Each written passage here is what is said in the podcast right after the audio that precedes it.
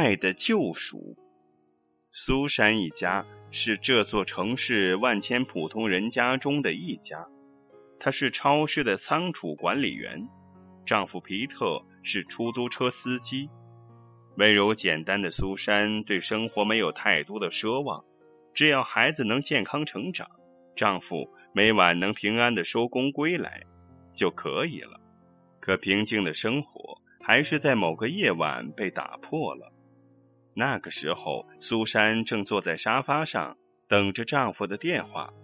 每每轮到丈夫晚上开出租车的时候，她的心就一直悬在半空中。因为夜里正是犯罪的好时机，或许什么人都能遇上，包括耍酒疯的醉鬼，甚至抢劫的。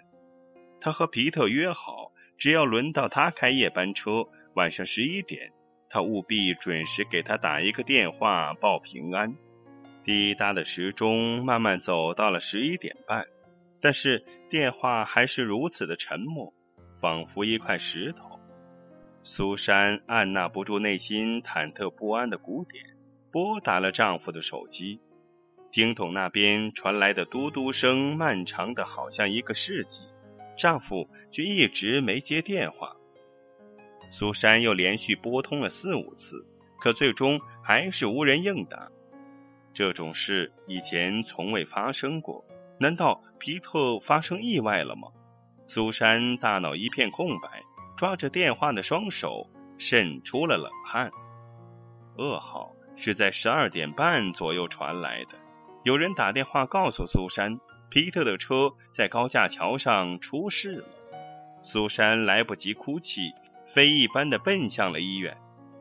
在太平间，她见到了丈夫冰冷的遗体，她跌坐在地上，眼泪止不住的滑落。据警察说，皮特的车撞在高架桥中间的隔离带上，整个车头被撞得支离破碎。当皮特从车上抬下来的时候，就已经彻底的失去了生命体征。而那位坐在副驾驶位置上的乘客被撞断了双腿，正在手术抢救。苏珊两眼一黑，只觉得整个天空在不停的沦陷。她昏昏沉沉的办完了丈夫的丧事后，才想起那个躺在医院里的乘客。听交警说，他很年轻，双腿骨折，听口音不像本地人。更要命的是，经历了这场与死神擦肩而过的事故后，因为受惊过度，他似乎失忆了。他说自己只记得“砰”的一声巨响，其他的什么都不记得了。而且身上没有带任何能证明他身份的东西。苏珊真心为这个年轻人难过，或许是因为丈夫的原因，才会害他到这个地步吧。她买了花去医院看他。当他向年轻人说明自己的身份后，年轻人淡漠的看了他一眼，就什么都不说了，好像他是空气。苏珊带丈夫向他说抱歉，说以后。会经常来看他。年轻人扭过头去，不说话。接下来的日子里，只要有时间，苏珊每天都会去看他，给他送糕点和菜肴，帮他洗衣服，扶着他做恢复性训练。时间久了，新来的病人都以为她是年轻人的姐姐，而且还是一个忍辱负重的好姐姐，因为年轻人从来没给她过好脸。对此，苏珊默默的承受了。一个月过去了，医院通知年轻人可以出院了，而年轻人却不知道自己家在哪里。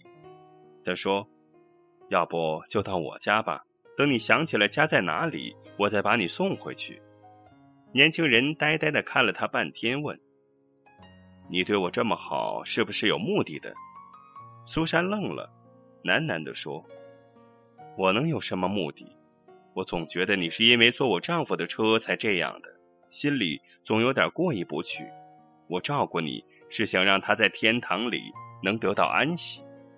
年轻人愣愣的看着他，突然放声大哭，说出了一个让苏珊目瞪口呆的真相：原来她的失忆是装出来的。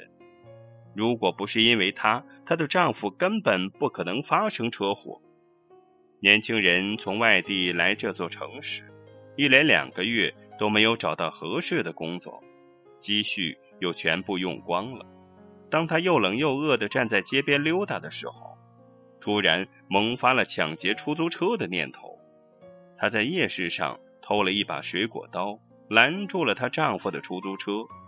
等车上了高架桥，她拿出水果刀抵在她丈夫的肋骨下，很不专业的说了声抢劫。